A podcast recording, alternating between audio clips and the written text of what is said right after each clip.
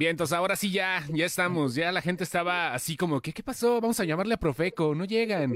Como si fuera clase online ahorita, ya esperando al maestro. Que me regresen estamos mi ya. dinero. Sí, sí, sí. ¿Qué pasó? No se puede. No, Vaya. no se devuelve la inscripción, muchachos, por favor. Aquí estamos ya. Bienvenidos otra vez, banda. Hola, ¿cómo están? Ya por fin lo logramos. Otro miércoles más, el primer miércoles del mes de diciembre. Acabando el año y con un invitadazo de lujo. Ahorita lo presentamos para cerrar con broche de oro las presentaciones de la noche. ¡Ara! ¿Qué tranza?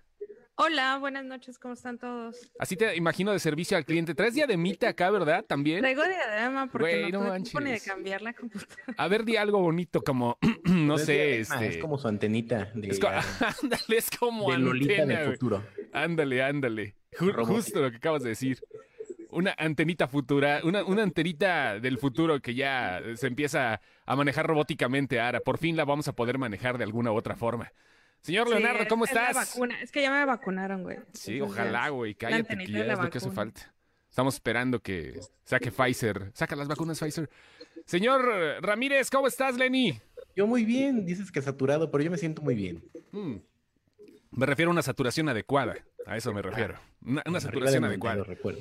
Pues so- soy su servidor, el Chóstomo, y aquí andamos listos para darle pie a esta pequeña, eh, a este pequeño programa que cada ocho días eh, tenemos a bien que ustedes estén con nosotros y nosotros compartimos un poquito de lo que tenemos para toda la gente de Sin Excepción y de las páginas que nos estén viendo del Universo Excepción, que hoy, la verdad, eh, antes de presentar a nuestro invitado, quiero presumir que le llegamos este mes a 24 millones de personas.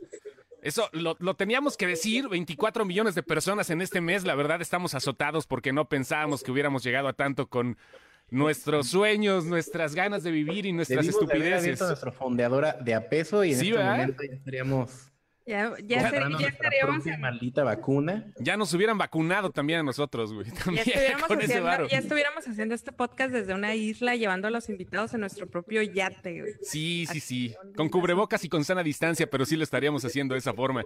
Un disclaimer, por favor, Ara, antes de comenzar.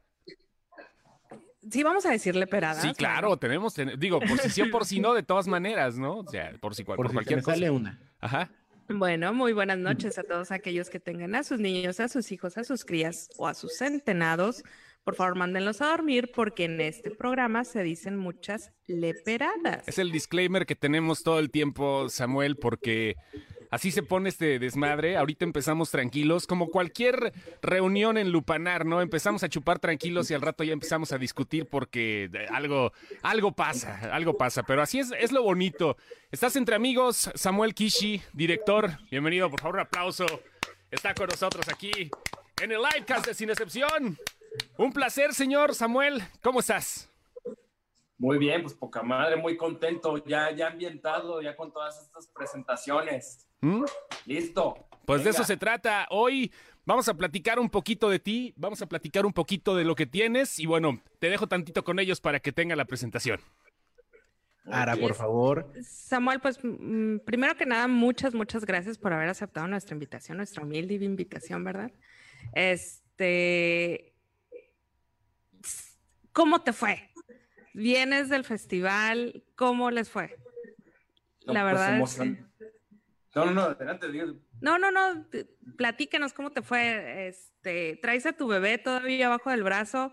Yo la verdad estoy bien desesperada por verla. Se me frustró tres veces con todo este asunto, pero vas llegando, vas llegando al festival. ¿Cómo les fue? Pues maravilloso, o sea, pudimos, o sea, de entrada, este, presentar los lobos en dos formatos que hizo el Festival de Cine de Guadalajara, que fue el online, eh, obviamente por todo esto, por la pandemia y la sana distancia y todo ese tipo de cosas, pero también hubo funciones presenciales de los lobos. Ok. Y algo que está bien cañón es que digo, conectamos mucho con, lo- con- con el público tapatío. Yo soy de, de Guadalajara, mucho del crew, pues es también acá, pues este, de Tapatío. Guanatos, pues de la torta ahogada, pues, la jugo y De lonche, el famoso lonche.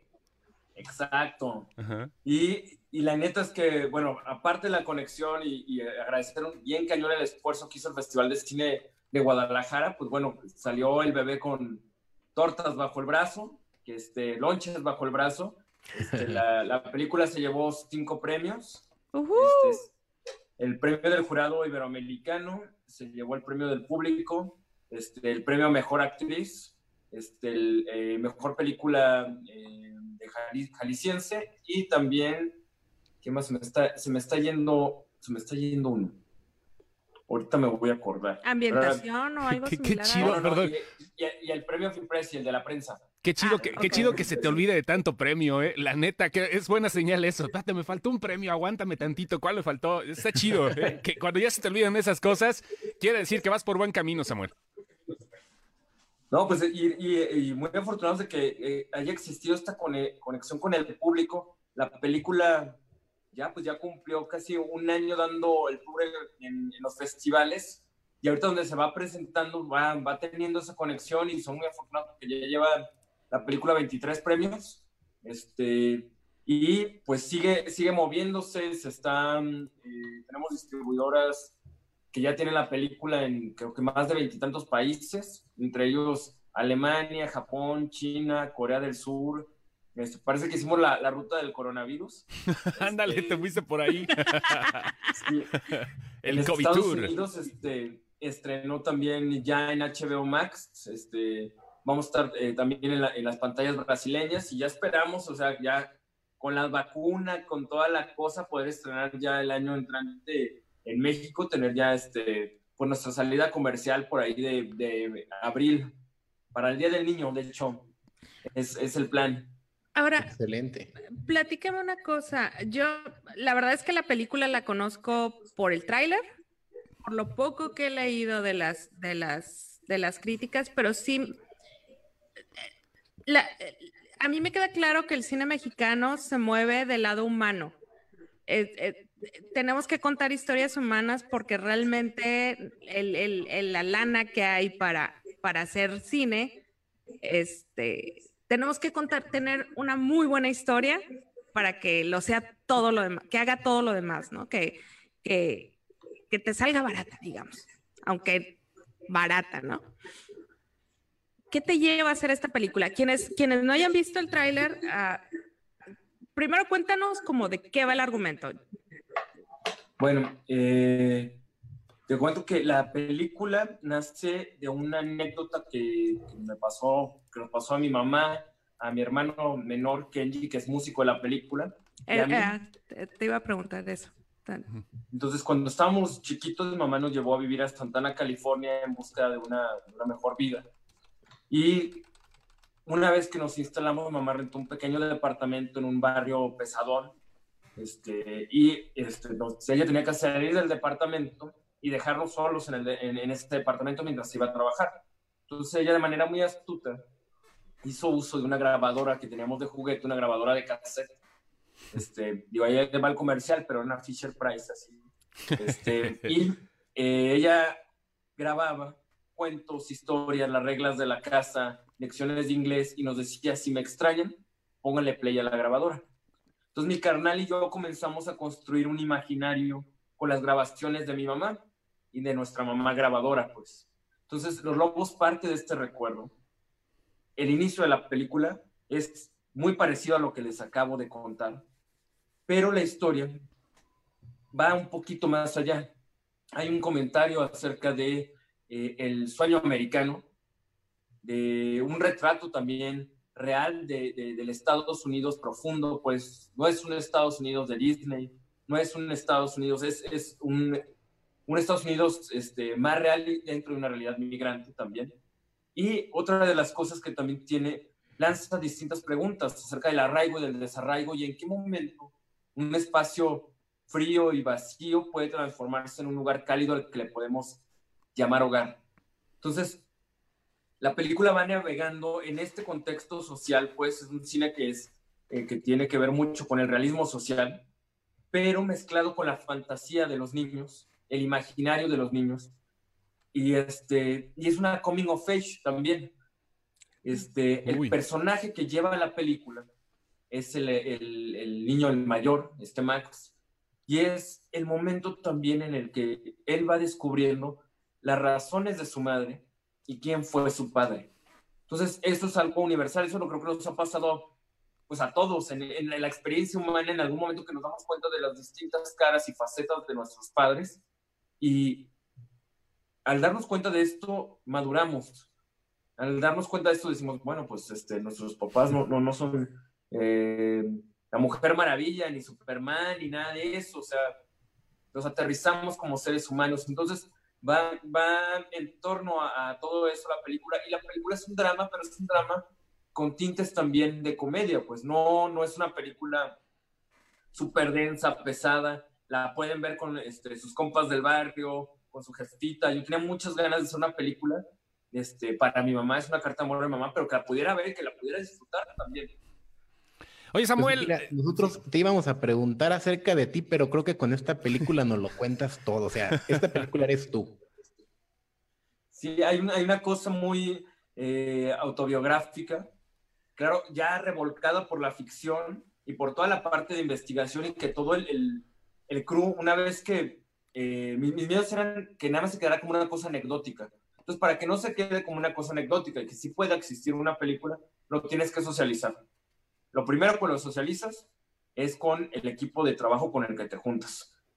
Este, en mi caso, eh, tuve la fortuna de trabajar y seguir trabajando ahorita con Ina Payán, este, eh, una de las grandes productoras de México, este, con su empresa Animal de Luz, eh, mucho del crew jalisciense, Octavio Arauz, que es el fotógrafo, coescribí el guion con Sofía Gómez Córdoba y Luis Briones, amigos de la carrera de cine de la Universidad de Guadalajara, y con Sofía eh, coescribimos mi primer largometraje que se llama Somos Maripepa. Entonces, llevamos ya rato este, trabajando juntos y eh, el talento, el talento, lo, nuestros actores principales, pues orgullosamente, pues también son mexicanos, son de Guadalajara, que es esta Marta Reyes Arias, eh, Maximiliano Nájar y Leonardo Nájar también, este, lo, que son los, los niños que ahorita viven en Tlajomulco. Ahora anda, andando dando el rol que yo ¿Son, creo que, que ¿son también... hermanos? Perdón, ¿son hermanos los niños entonces? Sí, son hermanos. Ah, Sí, ya. es Nájara, sí, yo creo que sí, ¿no? Igual sabes, primos la, podrían la ser. labor titánica era que fue encontrar dos niños con el mismo apellido que se llevan. Oye, Samuel, acabas de, no, acabas de narrar un pedazo de tu infancia. Eso quiere decir que fue lo que te llevó a hacer esta película. A final de cuentas, como tú dices, son un poquito de la carta de amor a tu mamá, un poquito de lo que viviste. Pero para llegar a ser el director de cine que ahorita puedes presumir en este pandémico hijo de la fregada 2020, es ser un director de cine premiado con más de 20 premios en el mundo, tuviste que pasar por ciertos procesos también. Una parte fue lo que viviste allá en Estados Unidos con tu mamá y con tu hermano y que ahora estás plasmando en la película. Pero, ¿qué es de la vida de Samuel después de esa experiencia? ¿Cómo llegaste a intentar eh, por primera vez quizás tocar una cámara de cine? ¿Cómo llegaste a, la idea de querer ser director?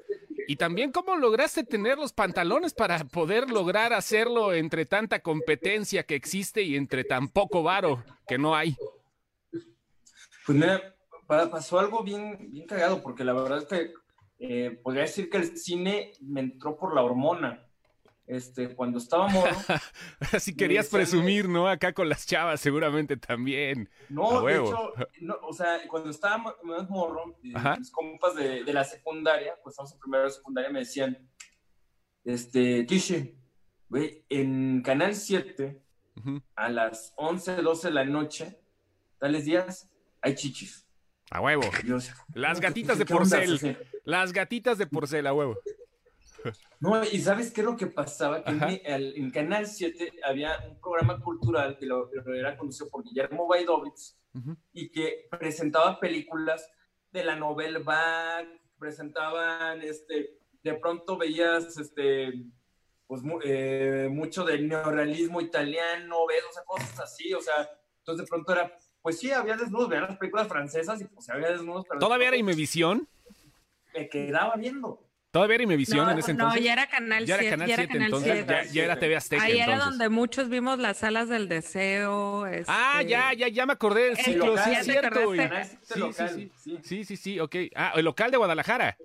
El local de Guadalajara. Ah, ok, sí, entonces también tampoco era el que estabas diciendo. No, Sí. Ara, no, no, No, no. no, no, no el era- local de no era- Guadalajara, no, no, no era era el nacional. Ok, perfecto. No, no era nacional, era, ajá.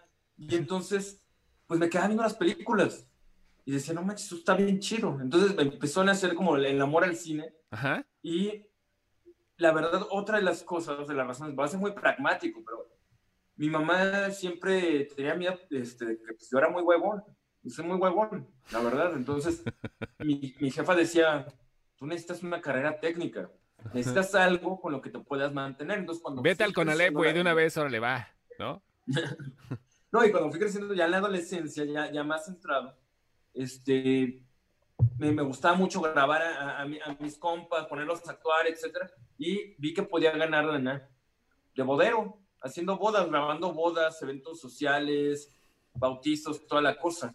Entonces, eh, las bodas y los sociales fueron como una escuela también para mí, entonces ahí decidí, ah, bueno, pues estaría padre estudiar cine. Entonces, como no teníamos los recursos para pagar una carrera, las carreras de cine son caras muy, muy caras, entre la Ciudad de México, todo eso. Entonces, estaba la carrera de cine, la de artes audiovisuales de la Universidad de Guadalajara. Hice trámites, este, los trámites son complicados, son como cinco exámenes, es un proceso muy largo y seleccionan nada más a 15 alumnos por año.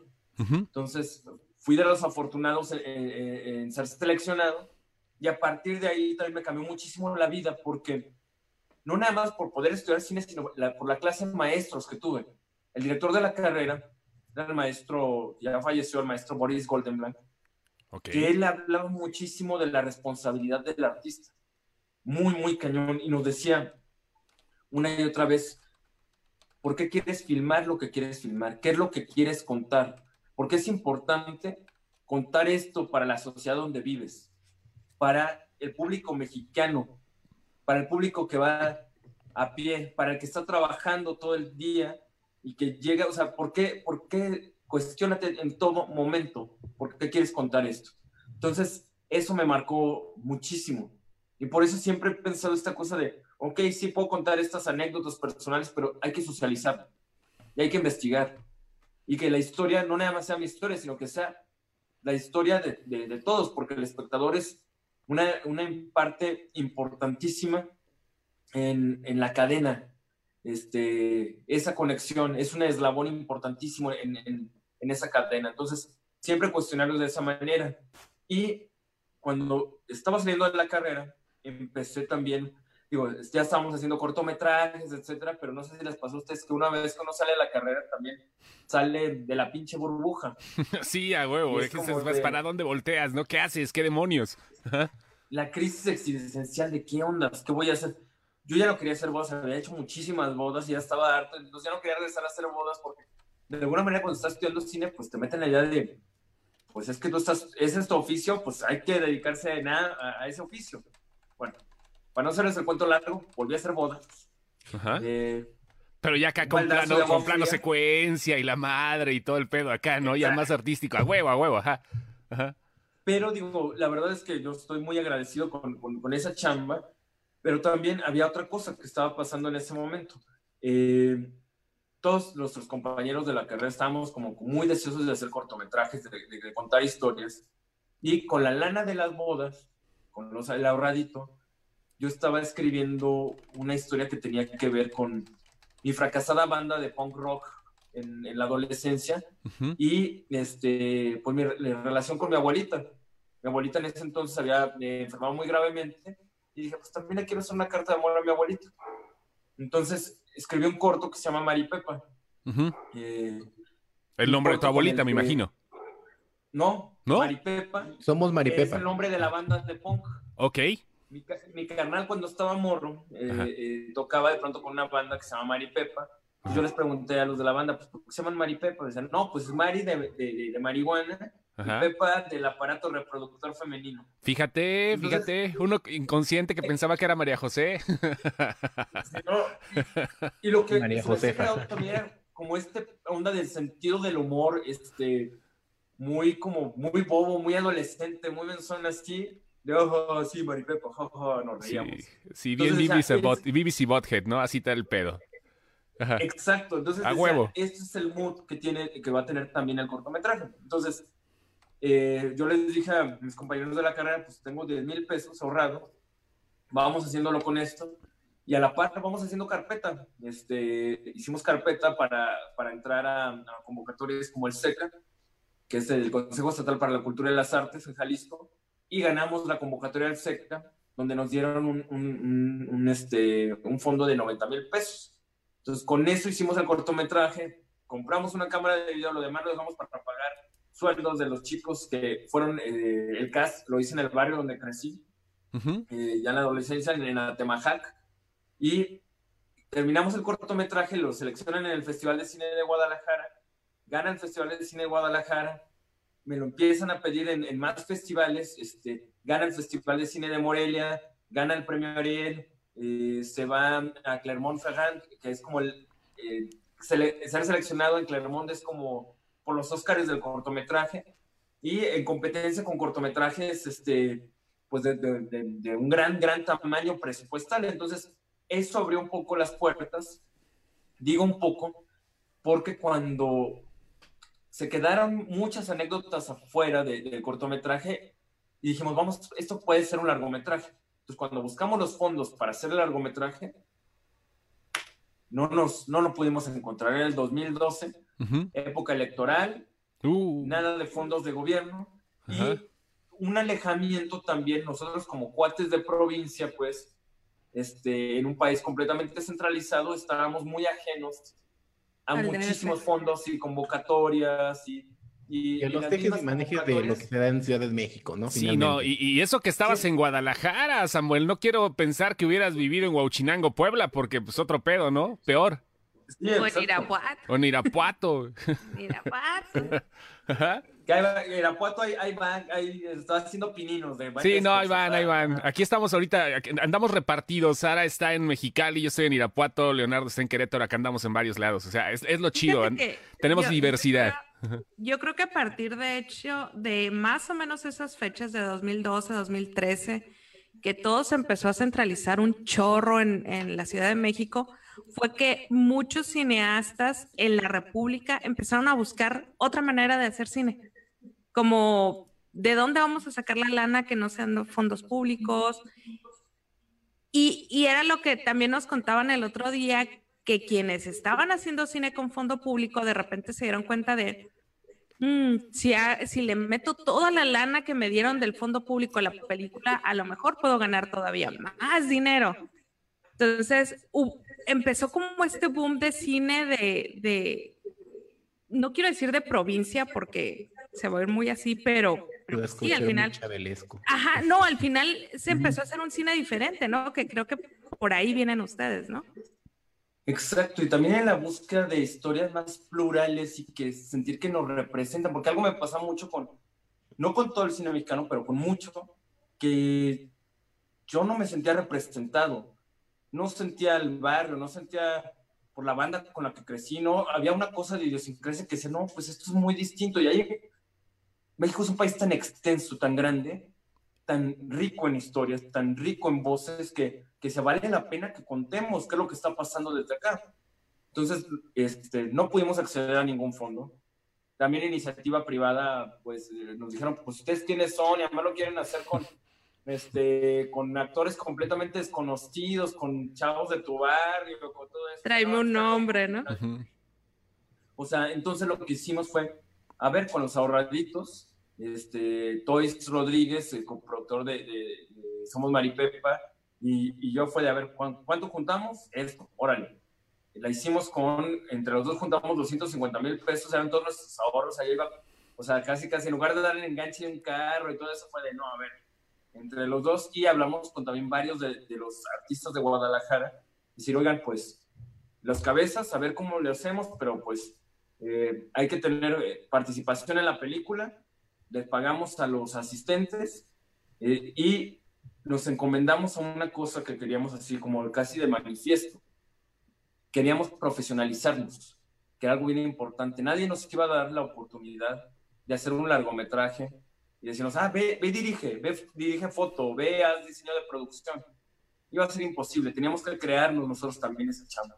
Entonces, nos juntamos, hicimos la película, este, y una vez que ya lo estamos terminando, la película, mandamos a distintas convocatorias de cine en construcción, nos mandaron a la fregada de muchas, pero nos seleccionaron en una muy importante, el Cinema de Construcción de Toulouse, en Francia, que lo tienen como con el Festival de Cine de San Sebastián. Seleccionaron seis películas latinoamericanas y entre ellas estaba Somos Maripepa. Ahí se nos abrió el panorama completamente porque conocimos también agentes de venta, eh, gente que estuvo interesada en la película. Para no hacerles el cuento largo, conocimos ahí a los que más adelante serían nuestros agentes de venta internacional, se llaman Figa Films, y que también ellos traen los lobos ahora, este, y que juntos empezamos a trabajar en una ruta para que la película se pudiera ver. O sea, una película hecha en un barrio en, en, en Atemajac, en Zapopan, Jalisco, en Guadalajara, este, con un presupuesto muy, muy pequeño. Este, nosotros, nuestro estreno fue, eh, estuvimos que fue la ruta, fue Morelia, fue Guanajuato, o sea, los nacionales, pero eh, en internacional estrenamos en Berlín, en la Berlinale, en la, Nada más. Generation 14 eh, Plus y en el AFI, que es el del American Film Institute. Entonces, pudimos ver la, la película proyectada en el, en el teatro chino, en, en, competencia y todo. Entonces, y fue un año muy interesante cuando se estrenó la película, porque venían películas mexicanas muy, muy chidas. O sea, venía La Jaula de Oro, venía Eli de Amanda Escalante, venía Los Insólitos eh, Peces Gato también, de Claudia Sanusé. O sea, era, era un año o sea, magnífico. Muy bonito. Sí, un, un año interesante. sí, estamos nosotros ahí al lado de esas películas y compitiendo y todo. O sea, pues era un sueño, un sueño hecho realidad. Somos Maripepa, nos abrió y, me abrió también como director muchas puertas. Una de esas puertas fue no nada más los festivales, no, no, no nada más eso, sino que Ina Payán, productora de Los Lobos, este, eh, vio la película en la Cineteca Nacional. Entonces, este, Leticia Carrillo, otra productora de Los Lobos, le dijo a Ina, este, ve a ver, somos Mari A ver lo que hicieron estos chavos y ve cómo se las arreglaron, porque uno de los retos de Somos Mari Pepa es que nosotros no teníamos dinero para nada de la música este, que iba a habitar en la película, porque el personaje de la abuela de, de, Alex, del chico rockero, es fan de los boleros. Entonces, en uno de los cortes de la película, nosotros teníamos boleros de los Panchos, de María Griver, de los Tres Haces, de todo eso. Pero pues no teníamos valor para pagar los derechos. Somos Maripepa. Entonces, nos platiqué con mi carnal y le dije, que pues vamos a tener que hacer boleros nosotros. Entonces Kenji empezó a componer boleros, contratamos unos boleristas en un, en un restaurante este, eh, eh, de, mariscos de acá de Guadalajara, timones muy buenos, y generamos y lo grabamos como la vieja usanza, este, los boleros, y los boleros están muy bien. O sea, no, no porque lo ha hecho mi carnal, la verdad es que los, los interpretan también muy bien, este, se llaman los flamingos. Entonces se creó como un universo también sonoro eh, y eso le valió también a Kenji una nominación al Ariel este, por música original. Y entonces eh, tuvo también eh, dos nominaciones de actuación para Alex, el protagonista, y la, abuela también este, de, Alex. Y, pues bueno, eso generó que se, llamara la atención, que esta Ina Payan me buscara por Facebook, este, escribirme, me ofreció un, un proyecto una película, pero cuando yo leí el proyecto, yo no sentí que yo, yo era el director para esa película. Yo le digo, bueno, oye, pues traigo este otro proyecto. Esa, eh, esta historia de mi mamá, mi hermano y, y, mía. Entonces voy a la Ciudad de México, platico con Ina, termino de hacer el pitch, lloramos toda la cosa y me dijo, va, yo estoy dentro, venga, vamos trabajando juntos. Y como dicen los norteños, pues de ahí para el real. No, pues está, es historia chida, ¿eh? híjole. a ver, para, para este entonces tú ya tenías la, el guion o nada más la historia? Yo tenía el argumento. Era todo. lo que les acabo de platicar, así básicamente cómo nació, eso es lo que le conté a Entonces, no, o sea, fue vamos, o sea, no llegué con el guion ya completo ni nada, es esta idea, tengo ganas de hacer esto, este, pues, se lo conté de una manera muy apasionada, pero la verdad es que sí no. La verdad es que se la rifó Ina, pues se la rifó diciendo. Yo también como director muchas vamos trabajando juntos. Digo, y antes de, de, de, de, Los Lobos, Somos Maripepa, ya había tenido otros cortometrajes que le había ido bien, tiene un cortometraje que lo, que, lo premiaron en el IMCINE, que se llama Luces Negras, que ese lo hizo en Super 16 milímetros, también ese fue ya saliendo de, de la carrera, y luego hice otro cortito que también le fue muy bien, medio experimental, que se llama Saltar Rama los calcetines. Entonces, pues ya esas cosas ya se las enseñé a Ina y todo eso. Fue de, bueno, vamos viendo, chavos, y... Sí, sí, vamos a ver cómo nos va primero con eso.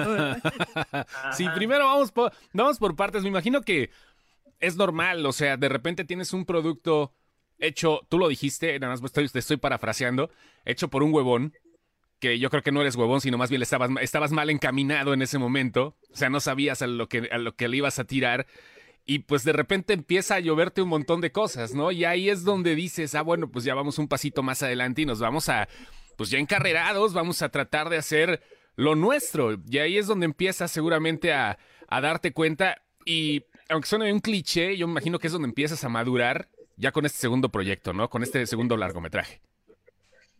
Sí, ¿no? Y, es eso, vas este, retomando, o sea, como muchos de los, eh, ¿cómo se dice? Aprendiendo más bien de muchos de los errores donde la, regaste con los primeros proyectos, etcétera, vas reflexionando y como dice uno, pues vas sacando el detector de mierda también. Entonces, esto funciona, esto no funciona, este, cómo lo vamos trabajando y eso siempre ha sido eh, eh, en equipo. Eh, creo de verdad mucho que parte de esta también como madurez como autor la debo completamente al equipo con el que, con el que tengo el privilegio de, trabajar, pues, porque es eso. Analizamos todas las cosas que hemos hecho juntos, se une el nuevo equipo, hablamos de la historia y nos enfocamos nada más en, en la historia, no en los egos de, de, los demás, no en vamos a lucirnos, no nada de eso. Queremos contar esto específicamente y creo que eso ha ayudado mucho, me ha ayudado muchísimo en, en, en madurez como director cada vez aprender como a callarme más y a escuchar más y a siempre pelear por, por, por el objetivo de la historia, por los personajes, no por eso, no, no por, por ese lucimiento. Y sí, creo que sí hubo un, un, salto en cuanto también calidad, algo que queríamos mucho, lo platicaba con el fotógrafo, este era, queríamos también hacer una película que visualmente o sea, sí tenga esta cosa muy naturalista, pero que también sea bella. O sea, y sí que sea oscura, pero que tenga eh, eh, esta luminosidad también. Claro, la chispa que le aportan los niños a todo esto. Exacto, y había esta cosa también que decíamos que queremos que se sienta una película más robusta también en su, en su hechura. No nada más porque había más presupuesto, sino que se sienta más completa en, en, estos aspectos. El mismo, eh, mi hermano este Kenji decía también cómo quería trabajar la música que se sintiera también eh, eh, más grande en, estas, en estas cuestiones. Claro, sin eh, atentar en contra de otra cosa que suena paradójico, en la sencillez narrativa que, que, debería tener la película, pues. No es una película que, que, es una película complejísima y, no, o sea, en apariencia es muy sencilla la trama y hacia dónde van, pero lo que sí intentamos hacer todos era, y lo, discutíamos, era llenarla de muchas capas y contexto social y el mismo lugar donde filmamos en Albuquerque. De moda, por cierto. Personaje. ¿Perdón? De moda Albuquerque, por cierto, para filmar. Sí, sí, sí, no, pues para todos los fans de Breaking Bad. Ajá.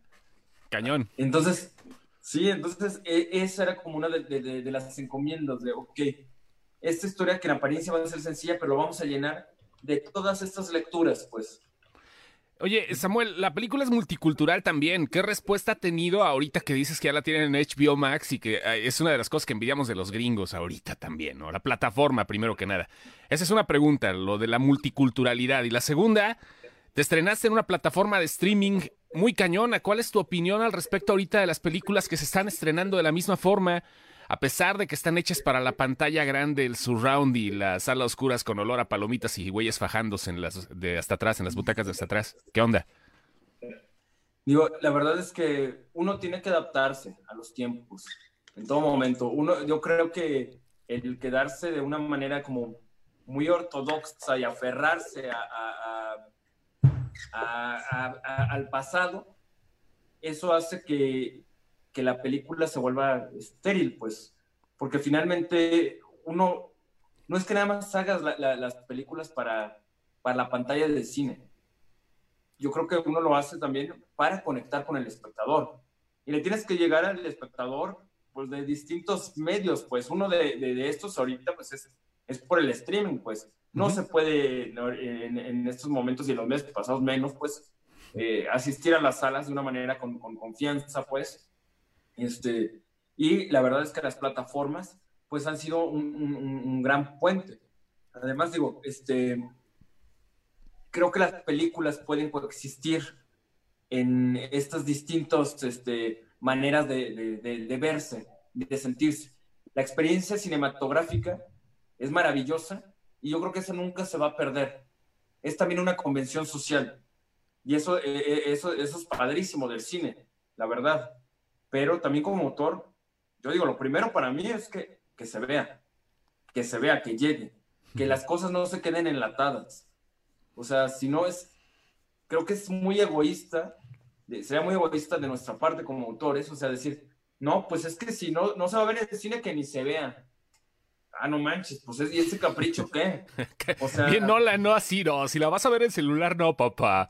O sea, aquí vamos a filmarla hasta que no tengas IMAX en tu cuarto, güey, ¿no? Son un montón de puntos que, que ya habíamos eh, visto con, con, otros invitados y que me da un chingo de gusto ver que aquí se repiten. Por ejemplo, con este eh, Carlos Contreras y, Ernesto Contreras, lo que decías del equipo, tener un equipo en donde ya no es una pelea de egos, es, meterle a la historia y apuntarle a, hacer historias chingonas y con corazón. Y creo que eso es algo que a ti te está ayudando un montón a llegar a, tu público, que tanto Maripepa como, como los lobos traen un toque muy tuyo y de tu carnal y hay una cosa que sí queremos, creemos bastante, es esta cosa de vamos a hacer un cine honesto y vamos a hablar de manera honesta al espectador. O sea, no, no, no, no hay que engañarlo. Y lo digo como, antes de ser cineasta soy cinéfilo. Ajá. Y cuando veo que esta cosa que te quieren engañar, que quieren pretender otra cosa, o sea, se nota, la cámara es transparente. Y, uno, y yo me encabrono muchísimo, pues, o sea, soy muy apasionado cuando veo las películas. Pero a veces cuando veo algo muy, muy honesto, pues, muy neta, yo dejo pasar muchas cosas, que, cosas hasta técnicas, o sea, no, no, no me importa eso porque estoy viendo algo que sale de, de, la entraña del corazón, pues, y, y, este, y pues yo me mismo en esas historias. Entonces, eh, a mí me encantaría contar historias así, seguir contando historias de, de ese tipo. Y, y es algo que no es nada más que lo, con lo que yo eh, como, como comunión, que convivo con eso, sino el crew con el que trabajamos, todo el equipo de trabajo y todo eso, todos estamos así, hacemos nuestros manifiestos antes de cada proyecto y hablamos de lo que, de lo que queremos, pues. Y una de las cosas que hablamos también siempre es esta cosa, yo lo digo como director, es de, eh, para quitarnos pesos de encima, es, a ver, no nos vamos a volver inmortales con esta obra. No ¿Quién sabe? ¿Quién sabe? No, no, no, mira, eso nadie sabe, ¿eh? O sea, igual quien quites chicle y pega. O sea, por lo menos para que salgas en algunos libros de cine, o por lo menos en IMDB hasta que se borren los datos, ¿no? Ya con eso. Así pensaba Tommy Wiseau y mira cómo le fue. Ándale. Oye, una, yo, perdón que te interrumpa. Yo tengo una pregunta. y a lo mejor está, está mal o está fuera de lugar mi pregunta, pero tu película habla de niños inmigrantes y sabemos que ahorita es, es un problema, es un problema. ¿Tú lo viste venir? O sea, en algún momento dijiste, esto es una bronca social. Cuando, cuando tú estabas, es que no encuentro cómo, cómo hacerte la pregunta que no se escuche mal. Suéltala, güey, ya, pues cuánto tal. No, no, no, no, o sea, te tranquilos, igual ese pedo. Cuando viste las noticias de lo que está pasando ahorita, te llegó por ahí el, el, el, el decir, güey, yo tengo que contar esta historia porque, porque es una historia que está pasando y que hay gente que tiene que entender realmente qué es lo que está pasando. Todos estos niños que aunque están con sus papás, eh, están en núcleos familiares distintos. Es que no sé cómo preguntarte sin, sin, sin sonar ni pretencioso ni, ni, ni, ni interpretar algo que no tengas. No, no sé si me estoy explicando. Sí, sí, pero fíjate, no, no fue como el inicio, como el reactor, eso, o sea, porque te, lo, se los cuento, como, como niño migrante, también. Exacto, eh, gracias. Este, esto se, es de muchos años atrás, y esta cosa de lo que pasa con los niños en las jaulas también, o sea, sí, esto está en la, en la época Trump, pero esas jaulas existían antes de la época Trump. Ah, sí, no. es el pleito que yo traigo. Porque no pues, se veía con Obama, pero sí existía. ¿Ya traías la idea, la espinita ahí o te subiste al mame? No, no, no, no, no va por ahí, sino, o sea, quieres contar esta historia porque, güey, no mames, está pasando y nadie está, no está quedando plasmado en la historia, está quedando plasmado en las noticias y está pasando como por encimita. Ok, vamos a Pero estas historias... La, la, historia ya la quería contar, pero ¿qué es lo que, es lo que le, le, plantea la productora? Historias costumbristas de migración. Eh, soy mamón, pero eso es. Es una historia costumbrista de migración. Es, esto es la migración, la verdadera migración. O sea, la historia de, del sueño americano, esto es lo que mucha gente tiene que pasar para llegar a lo que tú crees que es ser un dreamer o lo que es un DACA, nosotros tuvimos que pasar por esto. Y es una historia de migración, porque hay muchas otras, o sea... Eh, claro, claro, es un, es un matiz de lo que pasó, ¿no? Es, es, es, es un matiz, una brochita, ¿no? Pero ¿fue eso lo que querías contar o te salió de, del corazón? Este, es que yo creo que, por ejemplo, ahorita que decían de la, que una historia de migración, eh, sí, existen muchísimas migraciones y muchísimas historias de, que hablen de, migración. En, el caso de los lobos no es la historia de, los niños enjaulados, de lo, lo que hemos visto en, las noticias, pero sí me interesaba muchísimo hablar de qué es lo que pasa cuando ya llegas.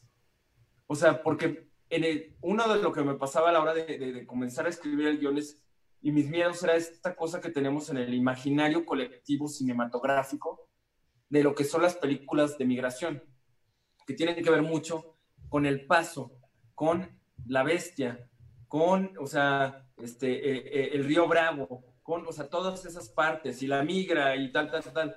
Aquí esta película, de hecho, comienza cuando ya pasaron. No, cuando no ya están instalándose. Sí, claro, no es, ya no estoy aquí, vaya, no es este la de el tren que produjo Diego Luna, ¿verdad? No, no es esa, es la historia ya dentro de Estados Unidos. Ah, ya llegamos, ahora a ver qué pedo, ¿no? Vamos a ver qué pedo. Y ahora, lo que me interesaba mucho contar con de, estos, o varias cosas que yo, que, que yo veía y también en investigación y cosas que vi, era como, primero, esta, esta cosa de que los migrantes somos este, eh, fantasmas del sistema. Es, los migrantes están entre las sombras del sistema, ocultos. Sin embargo, son eh, una, eh, una potencia gigantesca dentro de ese sistema. Tienen una gran, gran importancia y aportan muchísimo. No son bad hombres, como dice Trump. No es eso, o sea, nada más, para nada. Entonces, y era como está, eh, el migrante está como fantasma navegando, ocultándose dentro de su sistema y me interesaba mucho hablar de eso. Los Lobos es una película que se siente de alguna manera también un poco fantasmagórica.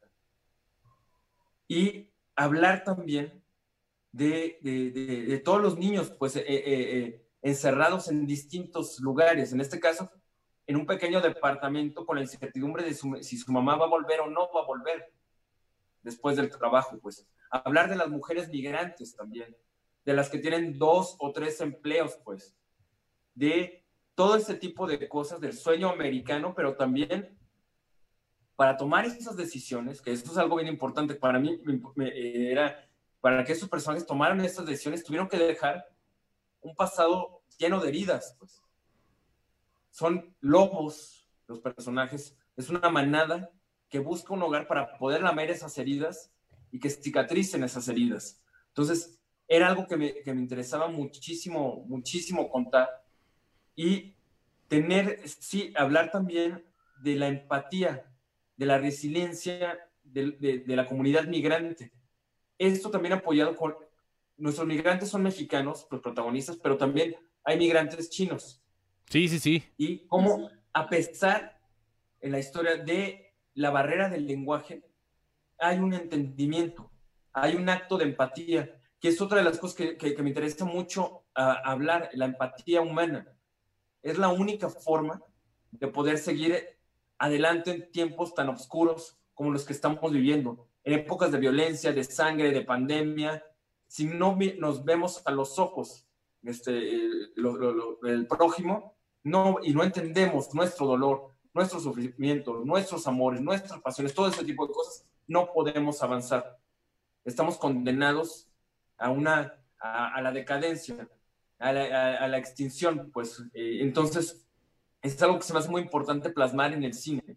Este, si hay algo que, por ejemplo, y eso es como un statement también para mí como director, estoy en contra de este cine de la pornomiseria latinoamericana.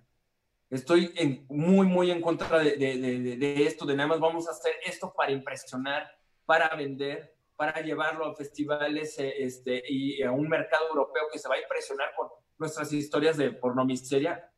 No, yo quería, para mí ahorita el punk, el nuevo punk es la ternura, el nuevo punk es la empatía. Ajá. Y eso, y eso suena muy raro, pues, porque no es, eh, eh, eh, no, no, es este acto de violencia, no es esta... Y, y, y la empatía y, la ternura puede ser muy subversiva. Entonces, quería hablar de eso con la película. Y más en este momento, ¿no? En este momento, pero en todos los momentos también, porque esta cosa de, de estos problemas migratorios llevamos décadas. de toda la vida. Décadas, décadas con Oye, este, ¿sí? No, no, no, adelante, adelante, perdón, te conocí la inspiración del, speech. No, es que yo iba justamente ya hablando de este, de, este bebé que ya se gestó, nació, ya se chingó su lechita materna, ya ahorita ya eh, creció, ya está tirando los muebles, los juguetes de la mesa y ahorita pues ya va caminando solito el bebé, ¿no? Ya, ya, ya, ya no come nada más papilla, ya come de todo.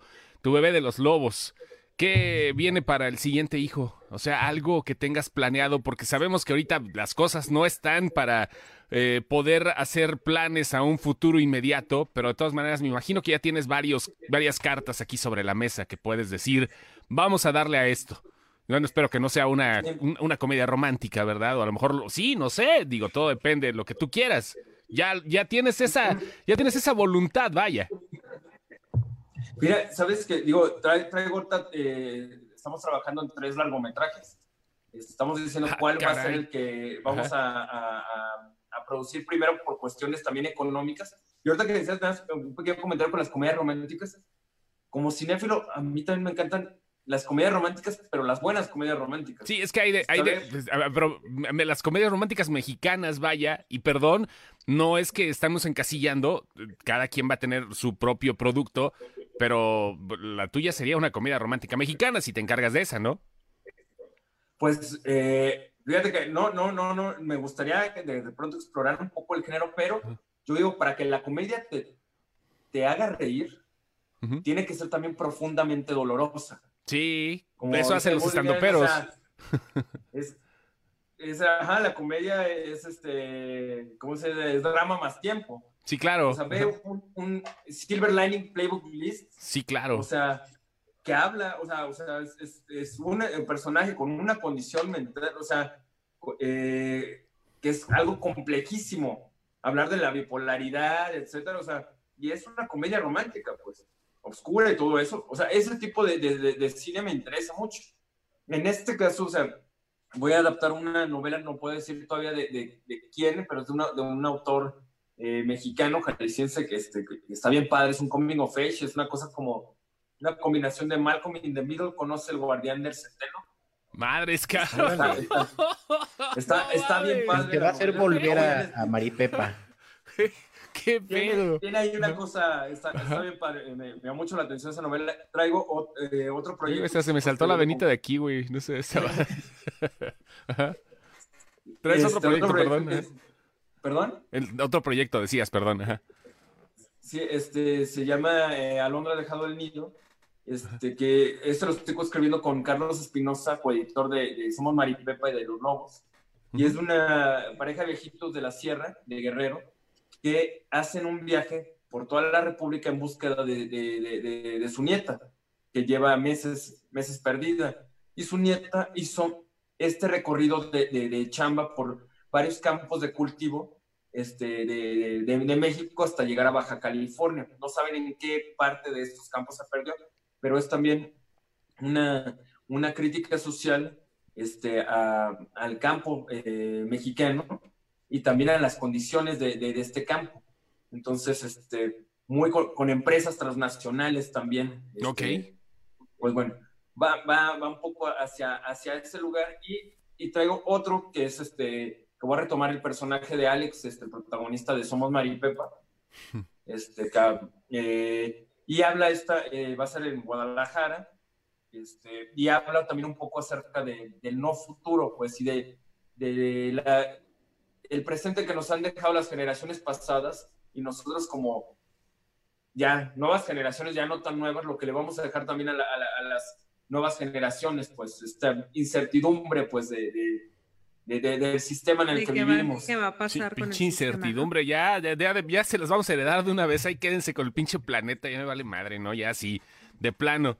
Oye, pues es interesante los proyectos, creo que a fin de cuentas, eh, lograste, lograste lo que no pensabas. O sea, porque no eres, imagino, pues ya, ya, lo dijiste desde un principio, ¿no? No es de los que estaban pensando desde niño, ah, yo quiero hacer cine. No, no, no, te llegó por la calentura y gracias a la calentura llegaste, perdón por la redundancia, calientito y pues ahorita ya estás realizando, estás cosechando lo que sembraste.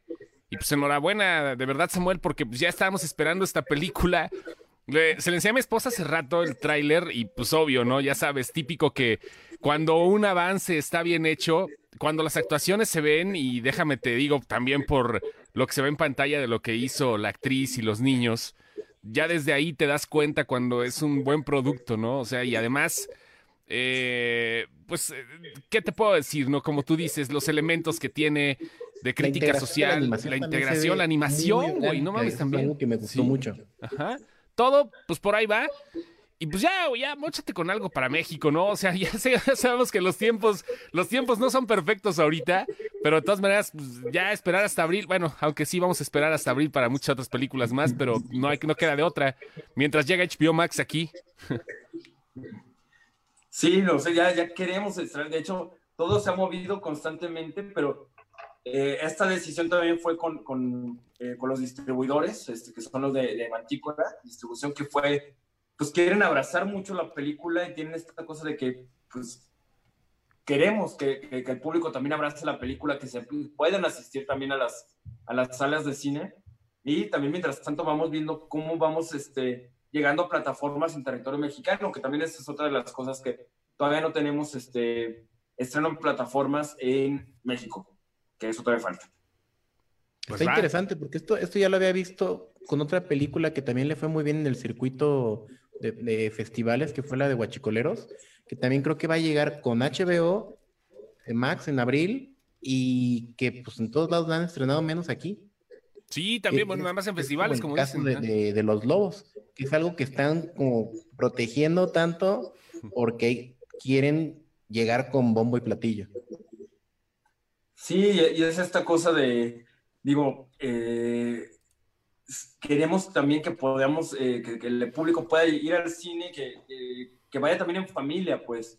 Entonces, como estrategia también, algo que de, lo que no queríamos era de, ok, si estrenábamos ahorita ya a finales de año y todo eso, pues cuántas salas podían entrar, cuánto iba a ser la capacidad, este, y es una película como que ha sido tan querida también y y le ha ido muy bien con el público en, festivales internacionales, pero también ahorita en México, que es como, bueno, vamos, vamos a darle ese espacio y ese respeto también a la película y también, eh, obviamente no descuidando el, el, video on demand, pues, o sea, todo, todo eso que sí queremos, queremos llegar, pero digo, todavía no hemos logrado hacer como un deal en concreto aquí en México y por supuesto que estamos súper abiertos.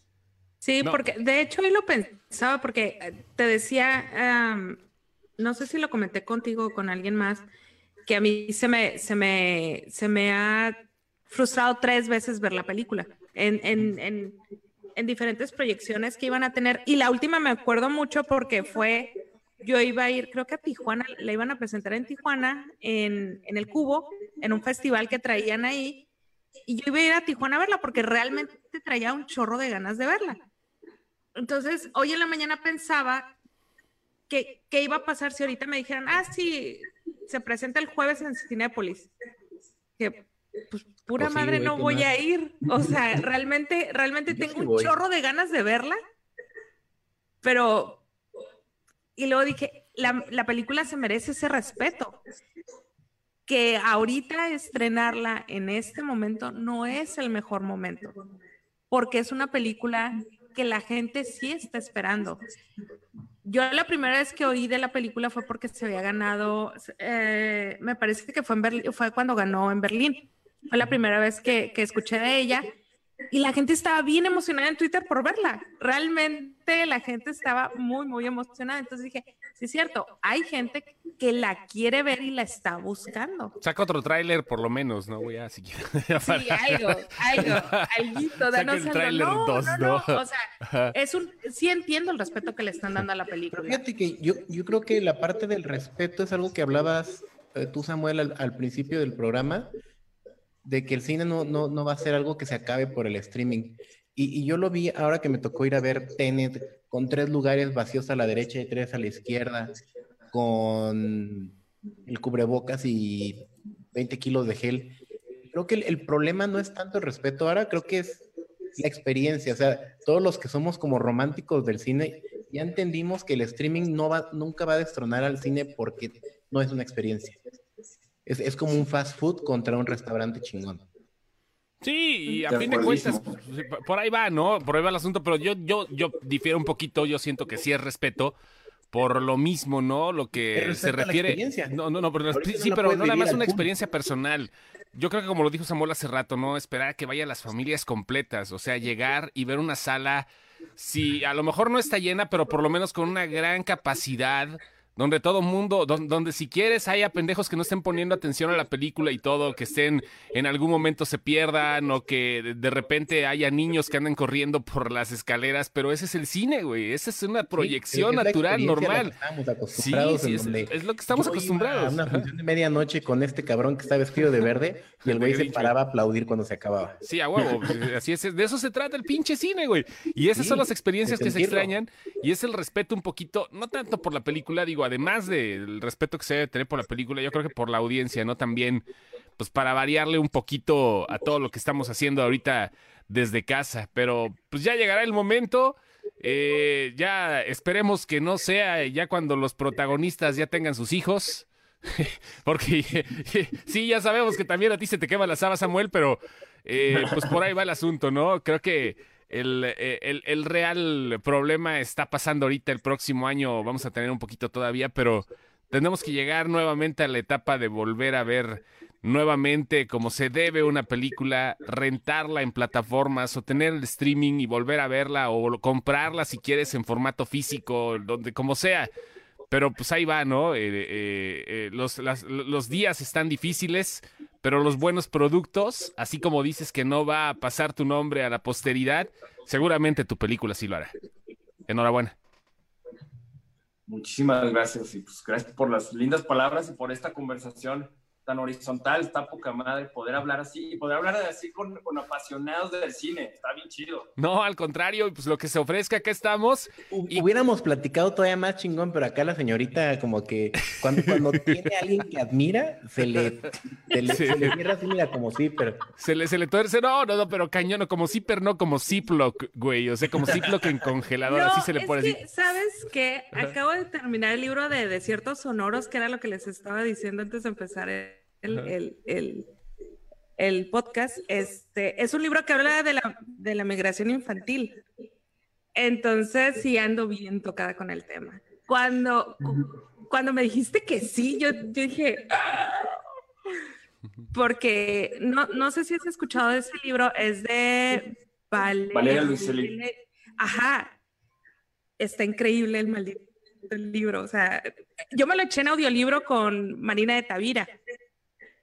Y, realmente es un, es un, es un viaje. El, el libro literalmente es un viaje, te un viaje es todo un viaje, o sea, llega un momento, yo lo tuve que parar varias veces porque no podía con la narración, está muy fuerte. Entonces, que de repente nos dijeras que sí al mismo tiempo que yo estaba leyendo esto, a mí se me hizo...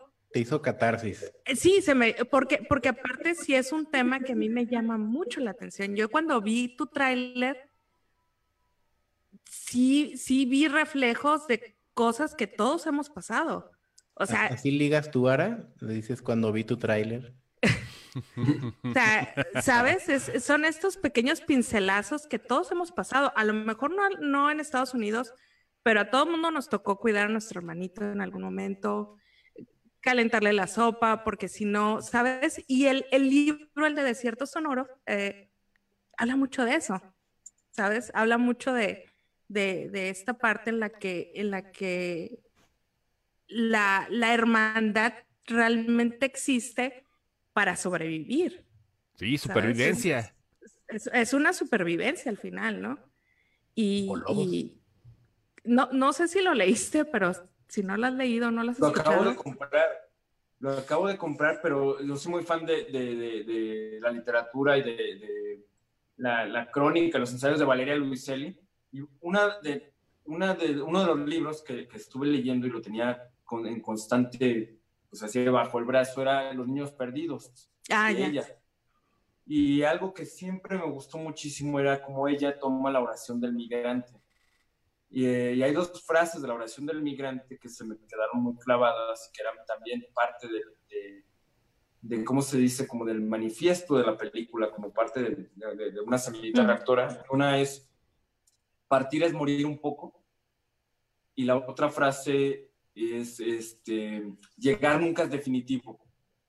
Entonces, se me, hacían, se me hacen muy profundas, muy dolorosas, muy entrañables. Este, y cuando yo leí Los Niños Perdidos, como les contaba, yo tenía mucho miedo siempre de el, esta convención eh, de narrativa de lo que es una película de migración.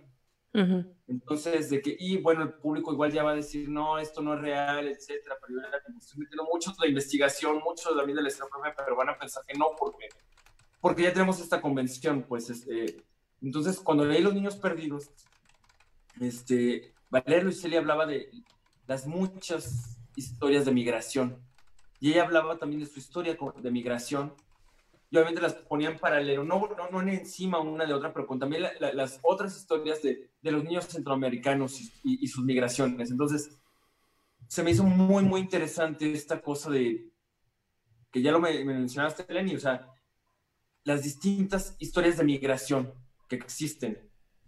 Y, eh, y, y, esa riqueza fue la que dije, sí, claro, voy a contar también mi historia de migración. Voy a contar esto también. Entonces, claro. Eh, dio mucho coraje, eh, en el buen sentido, como el, libro de Valeria Luis, decir, qué chido, vamos hablando de esto y vamos hablando de manera muy honesta de, de, de, de estas la manera en que lo abordas, porque yo estoy entendiendo por el tráiler que tu enfoque no es tanto la migración desde el punto de vista del adulto, es la de los niños. O sea, es como decir, ah, sí, güey, voy a ir a ver una película de, de nazis por enésima vez, ¿no? O sea, vas al cine y te topas con que te la está contando un Jojo Rabbit que te derrite el corazón. Yo siento que me va a pasar eso cuando vea Lobos. ojalá, ojalá que pase eso y ojalá que, sí, digo que, digo, una película que Taika Waititi, Taika Waititi, Power también. Mira, si te gustó Los Niños Perdidos, te va a gustar de cierto sonoro. Se regresa un chorro a Los Niños Perdidos. De hecho, hay, hay, hay, hay hay ciertos capítulos en donde hace lecturas de los niños perdidos. Está, está muy bien. Pero qué bueno, qué bueno que te gustó. Este, pues muchas, muchas gracias, Samuel. De verdad, muchas, muchas gracias por haber estado hoy. No sabes el, el gusto que me da que nos hubieras este, acompañado. Por favor, regresa cuando vayas a estrenar Los Lobos. Regresa cuando la hayamos visto, por favor, porque sí me gustaría. quieras, por favor, porque esta señorita se plancha el pelo y se maquilla cuando viene. se arregla y se pinta la mona Jacinta. José, José, no regresa, como quieras, pero regresa. No, no, no, por favor, ya cuando traigas a tu bebé para presentarlo en sociedad, al fin. Sí, ya es hora, ya, ya, ya. Sabemos que los tiempos de Dion son perfectos, pero pues ahorita sí se mancharon. Gracias, Samuel. Samuel Kishi. Muchas gracias. Un abrazote. Director de Los Lobos. Y ah, gracias a la gente que lo está escuchando en el podcast, ahorita por cualquier plataforma que lo estén descargando, a la gente que nos vio, a la gente que se quedó, gracias. Y nos vemos el próximo miércoles, banda. Ay, se lo lavan. Va, bye. Bye.